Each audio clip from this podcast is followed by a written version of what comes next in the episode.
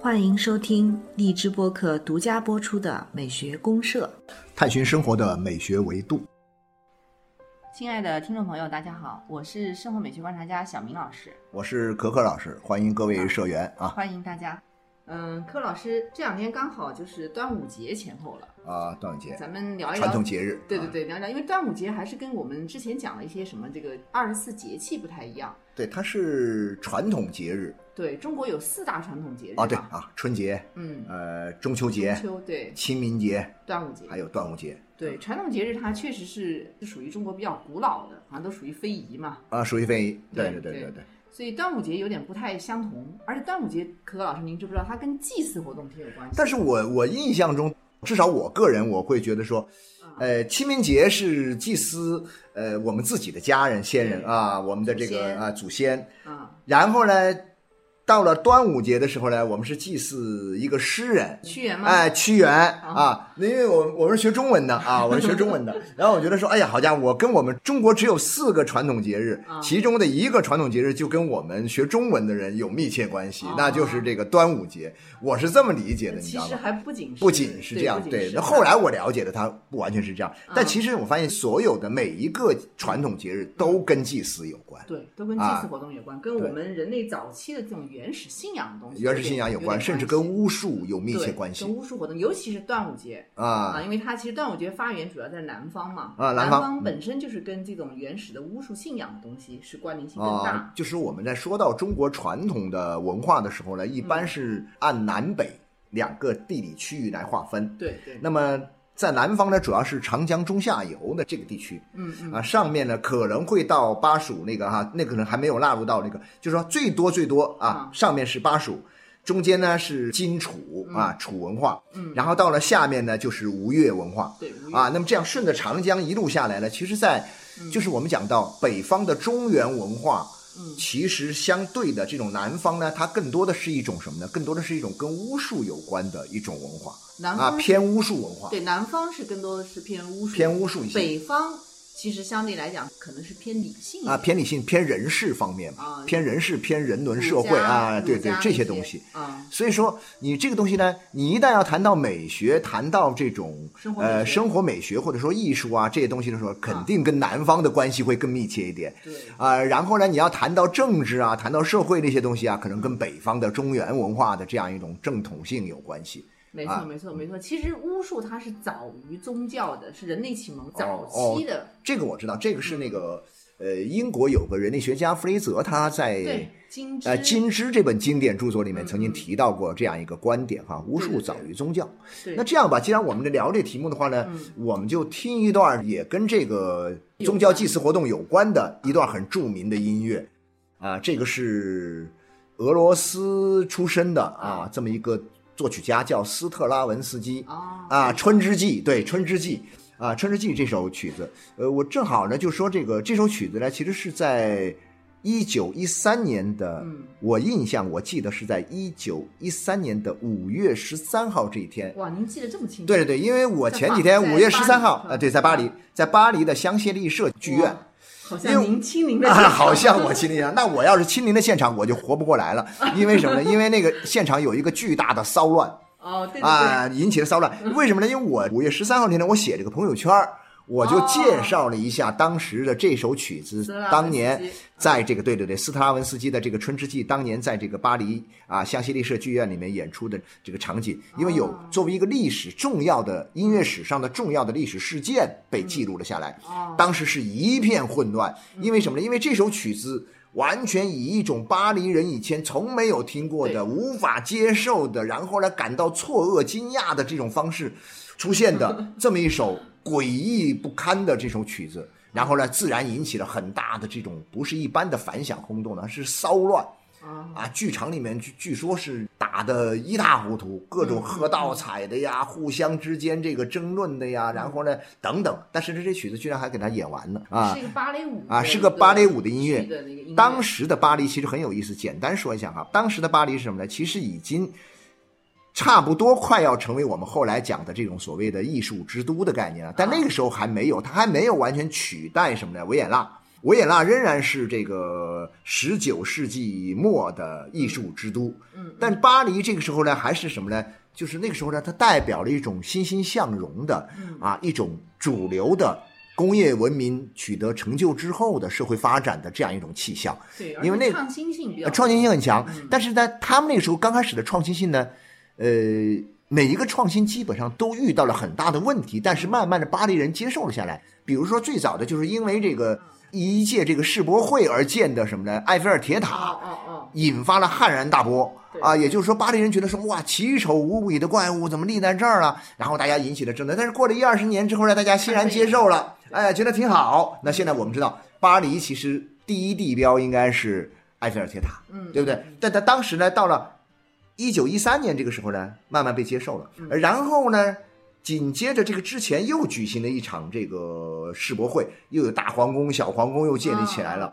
然后这个时候，它整个的就是这个巴黎啊，那个时候呢，呃，包括像我们我们大家都很熟悉的这个就是啊，印象派的，呃，他的绘画已经取得了伟大的成就了，已经奠定了他的地位了。那么印象派的音乐呢，也开始被人所接受了。所以那个时候的巴黎总体上还是沿着传统的道路来不断往前走，但是进入到一个飞跃式的一个发展的阶段，总之感觉他们对新鲜的这种创新性的东西的接受度还是还是很高。可以的。但正因为如此呢，斯特拉文斯基呢就以为他这个创新之作呢可以被接受，结果没想到哦巴黎人觉得说这个东西太怪异了。这个怪异不在于它是一种新的东西，嗯其实怪异是在于是什么呢？它是一种旧东西，因为它反映的是一种特别旧。啊，特别旧，是一种原始的、远古的。远古时代的这样一种宗教祭司的这样一种场面，非常的混乱，非常的血腥，非常的恐怖，原始感、原始感很强。神秘感，巴黎人呢，那个时候一下子接受不了，但是后面很快就接受了，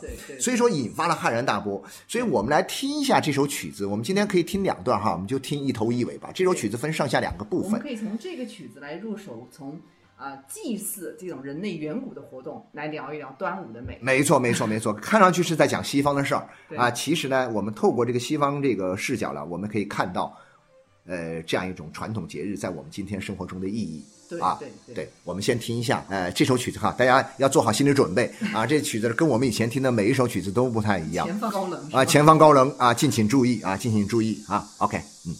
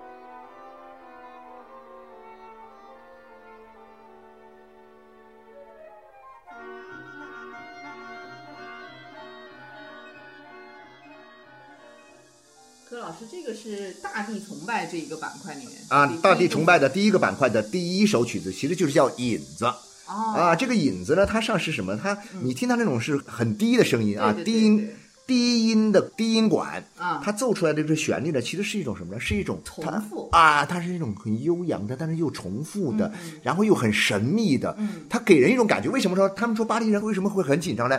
就这种声音呢，仿佛是一个幽灵一样，从远古的时代哇，突然走到了你的身边，让你的浑身冒冷汗的这种感觉。那同时呢。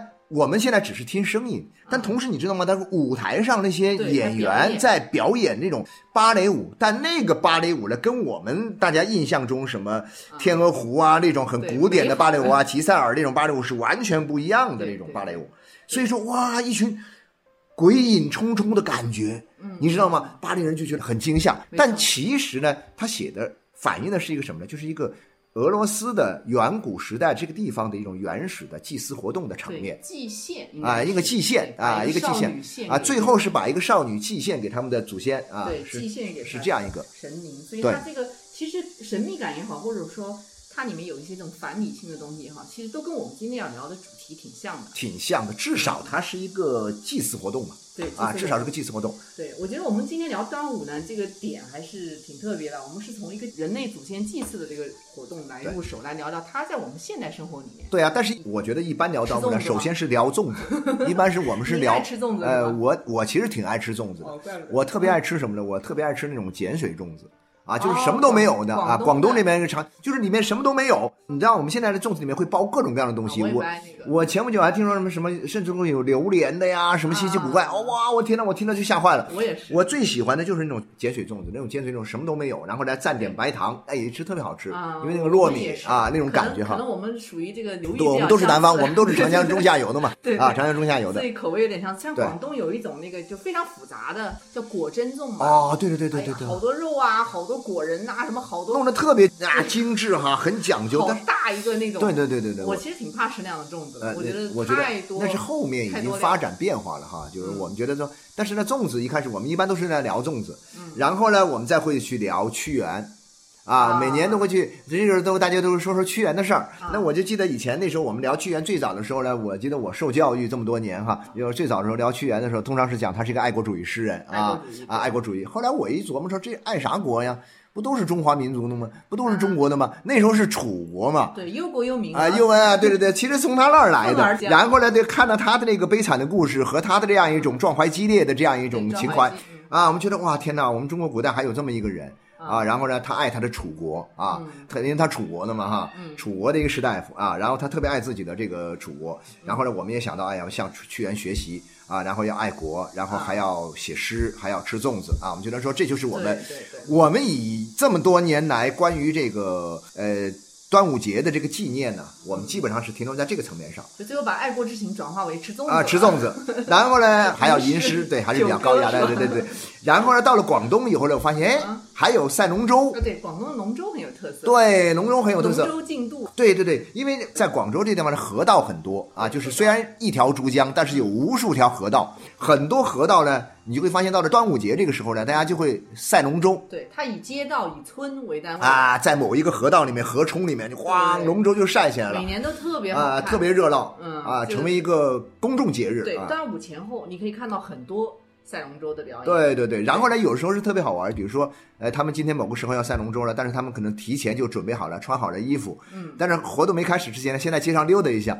哎，你说什么？哟，街上溜达几个人？哟，这个人是干嘛的？穿的那种很怪异的这种衣服哈，然后我们说啊，他是赛龙舟的啊，他们现在是出来溜达一下，呃，喝个咖啡什么的，然后喝完咖啡之后，然后到点儿了就回去赛龙舟了啊，对就就变成很就非常有啊，对，很日常了。对，很日常。比如今天一天该干嘛干嘛，到时间了，他呃们就是赛龙舟了对对没错没错都都是当地的一对对对些这种村民啊，或者是一些啊街道的，他们组织起来的。对对对对对，我觉得挺有意思的，就对是很有节日。南方会有，南方会有，北方就没有，对，南京都没有，南京都没有。我以前在南城也没有。对，就到广东这边特别明显就是你会突然感到一种浓浓的传统的味道对传统啊。那在端午这个节日里面，除了像我们说吃粽子啊、赛龙舟以外，还有没有其他的一些活动啊？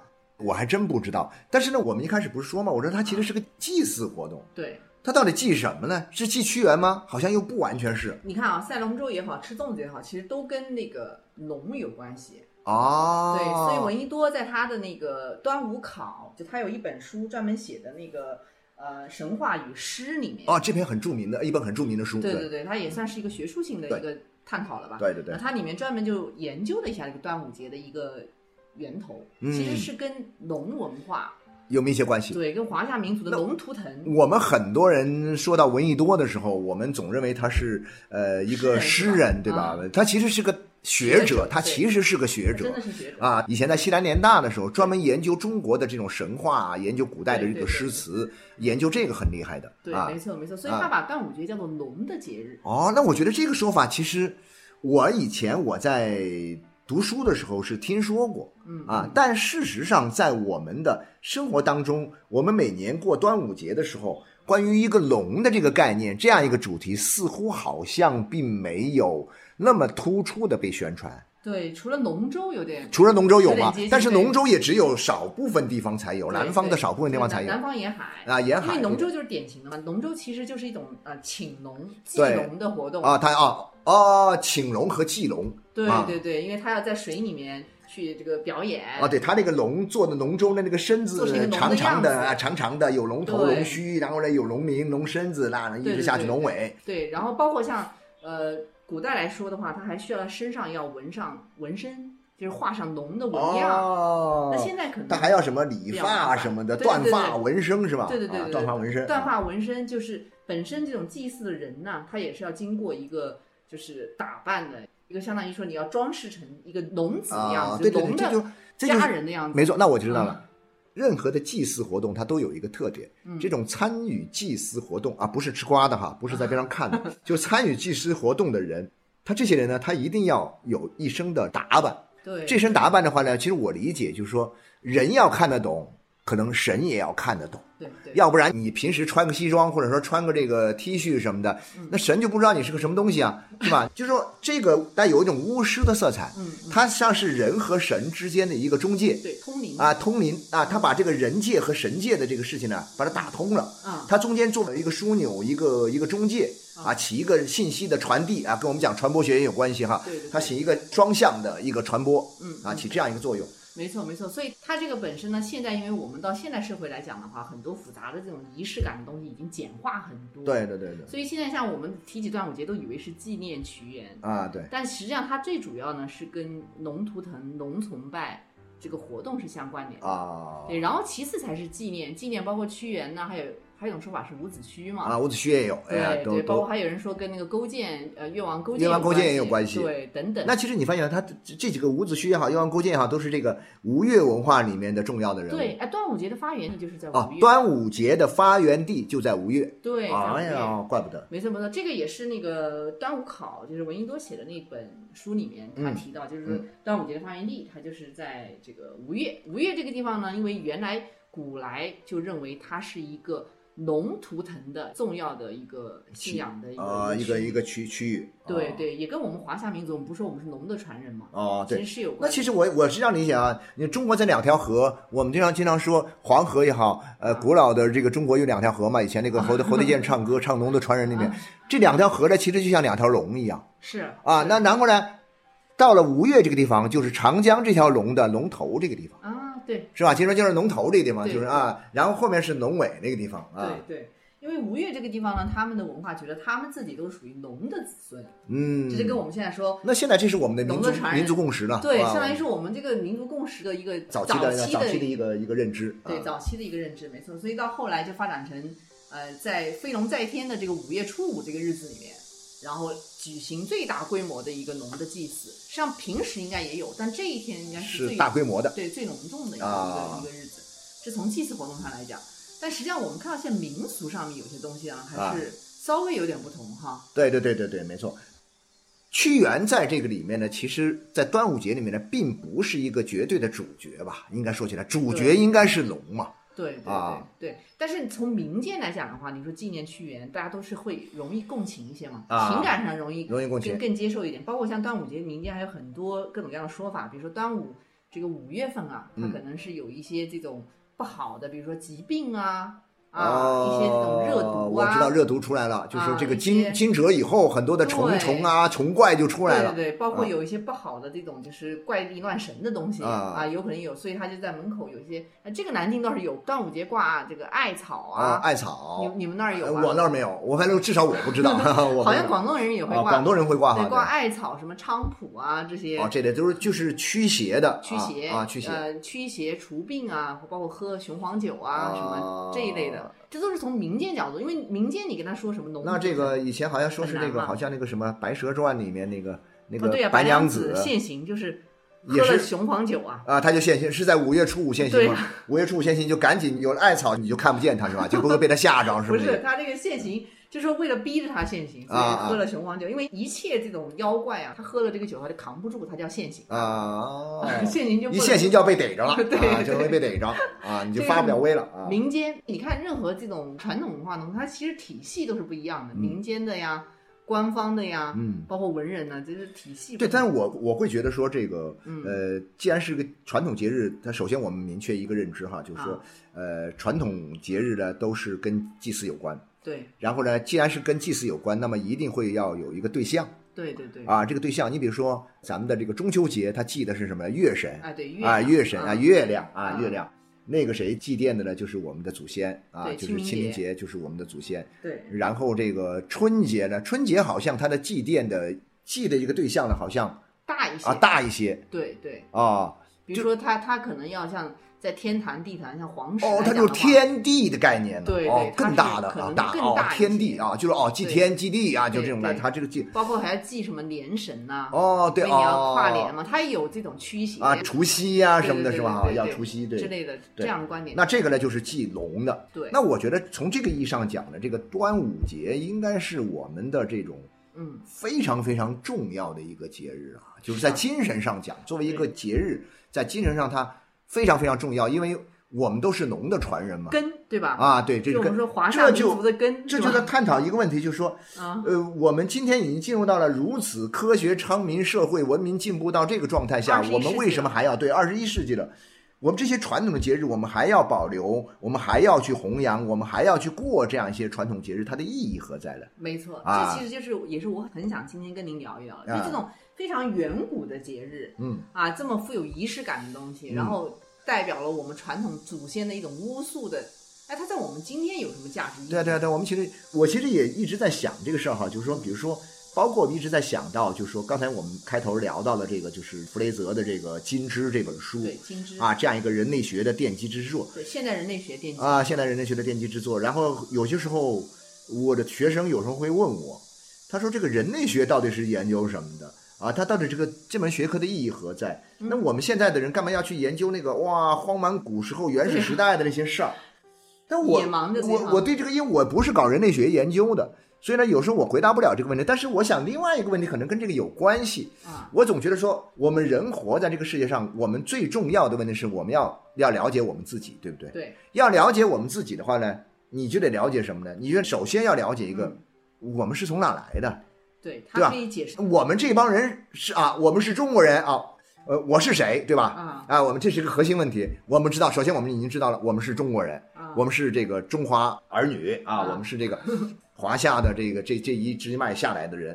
但是呢，具体说，我们这些中国人都是从哪来的？啊，那这个问题是不是说人类学可以解决这个问题对？而宗教祭祀活动是我们了解我们早期人类社会生活和那个时代人们的这样一种他们跟呃各种各样的自然关啊世界关系的一个很重要的一个窗口啊，一个核心的一个一个这样一个内容。那这个东西呢，它一直留存下来了，我们可以透过他们，嗯。透过这些祭祀活动，透过这样一种传统节日里面还留存下来的这种祭祀活动呢，嗯。我们可以看到我们中国人作为龙的传人，一步一步怎么传到今天来的，其实是可以看到这个的啊，这是一个可以看到、了解到。你。看到这么绵绵不断的这样的一种历史的源流，能够把这样一个如此古老的一个祭祀活动，一直带到今天我们的面前。没错，没错。然后呢，在这个你知道了这个之后呢，你就会有一种什么呢？就是我经常会讲的，就是说我们这种民族认同，对民族认同，我们的民族认同感就会加强。对，否则的话呢，你从东边来，他从西边来，嗯但其实我们都是一家人。嗯嗯，现在我们看上去，你在东北啊，你在这个西北，我在华南，嗯，但是其实我们都有一个根，这个根在哪里呢？这根就是农啊，农的传人啊，这是我们早期，因为我们讲到一个民族一伙人，这伙人是不是一伙的哈？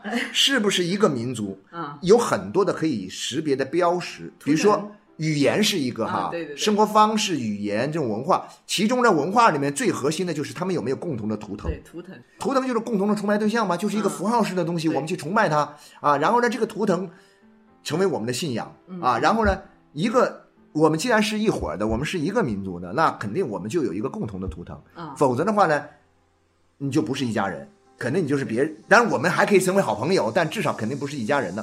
那所以说，我们每年到了这个端午节的时候，我们来请龙啊啊，祭祭龙啊，我们来舞龙舟，我们吃粽子。当然，我们也念着这个屈原的诗啊，然后呢，读着屈原的诗。其实这个时候呢，我们就哎。一直不断的去强化我们作为一个民族的共同体的这么一个认知，一个共识。没错，您讲的这一点，其实我觉得也是这些东西，就是人类学所研究的这些东西，它的价值所在，嗯，对吧？你说人类学这样一个很高深的学科了，它里面很多像《金枝》这个书也是非常艰深的，啊对对对啃下来挺困难。那然后这样的一个解释了一下我们从哪儿来的问题，嗯，也是把我们整个文化的一个根给我们挖出来了，对对对对对，对吧？那所以大家在寻根的过程中，其实就有一个文化认同，对啊，所以说你别看就说，哎呀，其实吃个粽子还带有寻根意味在里面，对啊，还可以上升到民族的情感认同的高度对对啊。所以说，当然虽然这里面有些争论哈，关于比如说你这个粽子到底是吃咸粽子好还是吃甜粽子吃好有馅儿的还是没馅啊，儿的吃有馅儿的还是没馅儿的，这些争论都可以有，但它再怎么说，它们都是粽子。然后呢，那个龙舟呢，你可能虽然不去划，你可能还没有这个，据说那个要很强的这种能力啊，他受过专门训练的人才能划啊龙舟队啊，平时都有训练的。虽然我们很多人只是说站在边上看一看，但是你站在边上看一看，你那个欢呼啊，你那种呐喊、鼓劲儿啊，啊，那种加油啊，这种。在情感上融入到这个仪式当中去的一个很重要的方式，对我们从生活美学来讲，首先它的仪式感肯定是满满的。对对对，因为这种祭祀活动，它其实本来我们说到沟通人与神、嗯。啊，你的通灵的这个部分，你其实就有大量的这种仪式的表现，没错没错没错，对吧？那然后其实呢，还有一个就是情感上，就您对。刚才讲的，对情感上它其实很容易让我们的情感上有认同，然后有这种情感上的一种慰藉的嗯嗯东西，嗯嗯，对吧？就像刚才我们听这个《春之祭》啊，啊，你看这个巴黎人一开始听了，他可能很受不了，对对对对对。但其实后面他们也会觉得这种像来自于原始的这种力量的东西，你后来你知道吗？就是说啊这个、呃，在整个的这个十九世纪到二十世纪的这样一个转换的这个世纪交汇的这样一个前后这十几二十年时间里面，呃，其实呢，在西方呢。那个阶段，你像理解一下欧洲化那个阶段，它的嗯理性主义的发展已经登峰造极了，啊，因为工业革命成功了，开始转向了。啊，呃，然后呢，这个时候呢，大家觉得说，又会感觉到他的就是理性主义的，他某些可能负面的东西又出来了，嗯就感觉到哎呀，规矩太多呀，嗯很多东西太压抑呀，而且呢，关键是很多这个世界被你抽象的那么理性，那么规规整又过于冷漠，过于疏离，然后又过于单调，然后又过于简单化了。他觉得很多这个世界真正的奥秘的东西，他可能你并没有在理性文化里面能够有更好的呃洞彻。对，于是呢，神秘主义的东西就开始冒头。啊对，神秘主义就开始冒头。那然后呢，各种这个叫什么？呃，跟原始人有关系的，嗯，人们就开始去寻找跟原始文化的一种关联。你就包括像啊，这个是春之祭了。你包括像那个小明老师，您可能很了解的，就是说这个，呃，那时候像毕加索。他从那个、啊那个非洲木雕那种原始的那种非洲木雕里面找到了灵感，灵感，对是吧？对，就这种东西，大家会觉得很奇怪，觉得说非洲木雕那些人，他们又不懂艺术，他们又没学过各种各样的画画，也没有学过雕刻，嗯。但是呢，他们胡乱拿个东西一搞，搞出一个东西，哎，毕加索说，好家伙，这个是最美的东西。对它因为是一种本能性的东西，对对对。它有生命力，啊，原始生命力的东西就出来了。然后它又非常的那种有有情感，你知道吗？啊，又包含在里面对。情感很真挚、很热烈，没错没错像《春之祭》里面这种感觉，是啊是啊，春之祭那种感觉，所以有时候我们听一一开始确实有点受不了，但是你一旦进入这个氛围之后，嗯，然后呢，你会觉得哇，很容易被它带进去，成为其中的一个部分。所嗯以他们就说嘛，他说这个看这个东西啊，我们现在听的只是音乐嗯啊，就是各位如果有条件的话呢，可以到网上去找一些这个视频视频来看一下。就那个视频里面的这种啊，那个舞蹈场面，嗯，你舞蹈场面给人一种迷幻的感觉，在一种高度理性化的生活当中，它给人传递出了一种原始的神秘主义的氛围，在这种原始的神秘主义的氛围当中，又制造了一种陌生化的一种审美效果。对，啊，一种完全陌生化的，然后因为这种陌生化跟你的这种习以为常的这种理性生活形成一个鲜明的对比，进而会慢慢带来一种互补的感觉，然后相互渗透。然后我们知道，其实原始的东西里面，原始文化的东西里面，它特别强调的就是一种什么？就是说它不是那种过于理性化的东西，它反理性的，它反理性，但是反理性的东西里面有很多的这种，比如说，呃，列维·布留尔也是个法国人。啊。啊，他写了一本很著名的关于原始人的呃这种思维方式的书，就叫《原始思维》。我记得这本书里面讲到原始思维的第一条最核心的一条法则是什么？呢？就是互渗率，互相渗透。嗯，就是就好像说我们现在崇拜龙，然后呢，你最后你会发现这个龙不是你的一个外在于你的一个欣赏的对象哦，你跟龙的东西啊会互相渗透。就仿佛龙你就是龙，啊，你你会觉得你就是龙，那龙可能也会觉得他就是你，然后呢，你中有我，我中有你，所以我觉得这种所谓的在这种祭祀文化里面所出现的这样一种祭祀的这种仪式的东西啊，它会带来这样一种互渗的效果，嗯啊，这种互渗的效果之后呢，我们才会觉得说这些古老的东西都是跟我们是有关系的呀，对，因为它其实有时候是回归到一个人的本源状态。回到本源状态，对，回归到本源状态里面，像巫术里面，为什么有些东西大家会在情感上会有依赖性，嗯，甚至于就认同度，到我们现在二十一世纪了，我们还有一定的认同度，对，就是因为它其实是跟人类最初始的一些情感是相通的。对啊，那只要我们还是人，那这些东西呢，其实都多多少少都留存在我们身上。对，会有一些印然后呢，你通过这种方式呢，你可以唤起它对啊，你可以被调动起来。对，而且从美剧上来讲呢，我觉得它这个里面有一点啊，就是说它比较浪漫和诗意，啊，这就是是很想象力的东西。对对对对对对对，它有一种浪漫主义的色彩。那就这种我诗意可能我更多的把它理解为一种什么，就更简单的把它理解为，就是说它至少跟你习以为常的东西它完全不一样。对它反而日常。然后呢，这种对这种东西呢，然后又会对你，因为它足够的新奇、足够的神秘之后，又会对你形成一种强烈的吸引力。对，然后呢，你就很容易被它哎带进去你。就会产生审美体验。，对对对对对，我觉得这是我们讲的生活美学里面这种祭司的活动里面嗯，啊，它很重要的一种功能。对，啊这也是为什么说我们把一个这么古老的东西，这么漫长的一段历史，嗯能够一代一代的把它还能够延续下来呀、对对啊，对对对对，还能因为在。这个中间，其实大家还是觉得获得有情感的满足啊，甚至于有这种生活美学的体验啊。对对对，我觉得这是哈，这是美学。那我觉得还有一种就是说啊，很重要的东西，可能我也在思考这个东西，就是说嗯可能跟我们今天人对安全感的一种追求有关系。就是嗯我们可能觉得很多一般来讲，在日常生活层面上，我们追求一种什么样的安全感呢？比如说啊，刮风下雨的时候，我在一个安全的屋子里面啊啊，然后呢，这个啊，在这个世道某些时候出了些什么问题的时候，我们家里面米缸里面有米米啊，囤了米，我们那个存折上的那个钱还蛮多，这种安全感。但是我觉得在精神上的一种安全感呢，可能不单纯只是我刚说的这种安全感，啊它更多的是一种什么？当你觉得说哇，我与我的祖先，我与我的这个传统同在，啊，你会觉得说这个历史它其实是可以给我们一种安全感，就是我们有时候我们经常讲，我没事我寻根干嘛？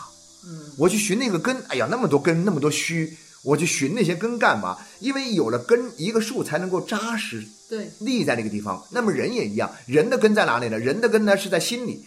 这个是心在哪里呢？心是连接着我们的这样一种源源不断的这种文化传统嘛。如果说你一个反传统的人，一个反传统的人，一个漠视传统文化的人，嗯，你一定是一个什么惶惶然不可终日之人。对对对，一定是这样的然。后你这种惶惶然就归根到底是没有安全感嘛？嗯这种安全感，你有多少钱，你有多大的房子，你有那个什么多稳的江山，嗯，那个地位啊、事业都不算数，你仍然会有一种惶惶然不可终日的感觉。对对，那然后，但是你通过比如说，哎呀，我们觉得天哪，我在这一刻，我能够跟我们绵延不绝的这样一种传统的东西对同在，跟你的同伴，然后啊，然后跟我们的同伴，然后呢这个人，你就会想，平时我们在生活中可能会出现什么情况？就是说，哎，这个人我也不认识，他是个陌生人，可能你觉得没有什么安全感，对吧？没什么安全感，尤其是在某一些特定的情境当中，你会觉得说，哎呀，我尽量的要离陌生人远一点。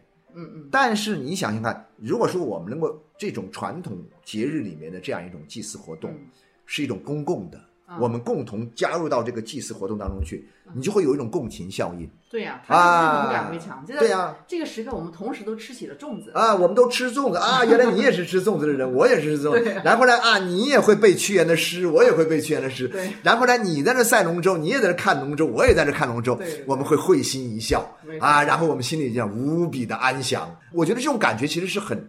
对，是一种稀缺资源。他首先是找到同伴，然后有一种文化认同，然后心灵就会有慰藉感。对对，就获得安慰嘛。我们是一伙人嘛，我们就就有了安慰嘛。我觉得这种感觉是很，就是寻找到了一个同伴。寻找到啊，最好是我们还吃的是同一口味的粽子 啊，那不得了了，那不得了了，太有缘了。所以我觉得说，我们很多这个卖粽子的一些商家，可以利用这种东西来做一些商业营销啊，其实是很重要的哈啊。所以柯老师，我们今天聊这个端午之美呢，其实聊到这个点啊啊，还蛮有意思。我们从祭祀活动入手哈，对对对对。所以最后还是把这个斯拉文斯基的。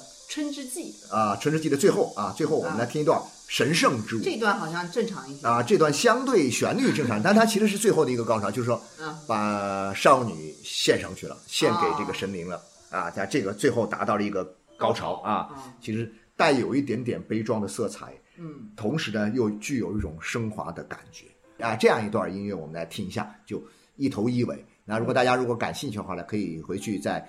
呃，找一个视频，完整的把这个作品欣赏一遍，我觉得这是最好的。当然，同时如果说你一边吃着咱们东方人的粽子，一边看着这个西方人的这个东西，突然你又会发现什么呢？哦，完了是四海一家嘛。文化固然有这么多的差异啊，这个呃传统固然有这么多的这个不同，嗯，但是呢，归根到底，人既然都是人类，嗯，我们都是从一个地方，我们都是从非洲来的 啊。然后呢，我们寻找到我们的根之后，我们。虽然走在我们不同的这个道路上面，但是其实我们隔着崇山峻岭，隔着大江大海，我们互相看着对方的时候，我们报以关切的目光，带来一种我们都是。人类的共同体的这种感觉，我觉得还是特好。您讲的特别升华，挺好啊，是吧？对对 对。所以我们把这样一个祭祀活动已经升华到了一个，对对对对对，可以通过人类的共同体来。没错没错没错，其实应该是这样的嘛哈，应该虽然现在还没有完全能够达到，但是我觉得我们都朝着这方面去走吧，好吧？对，挺好的。好，最后听一下这个音乐，听一下神圣之舞啊！好，谢谢大家，谢谢大家，端午安康啊！祝端午安康，祝大家端午安康。嗯，好，再见。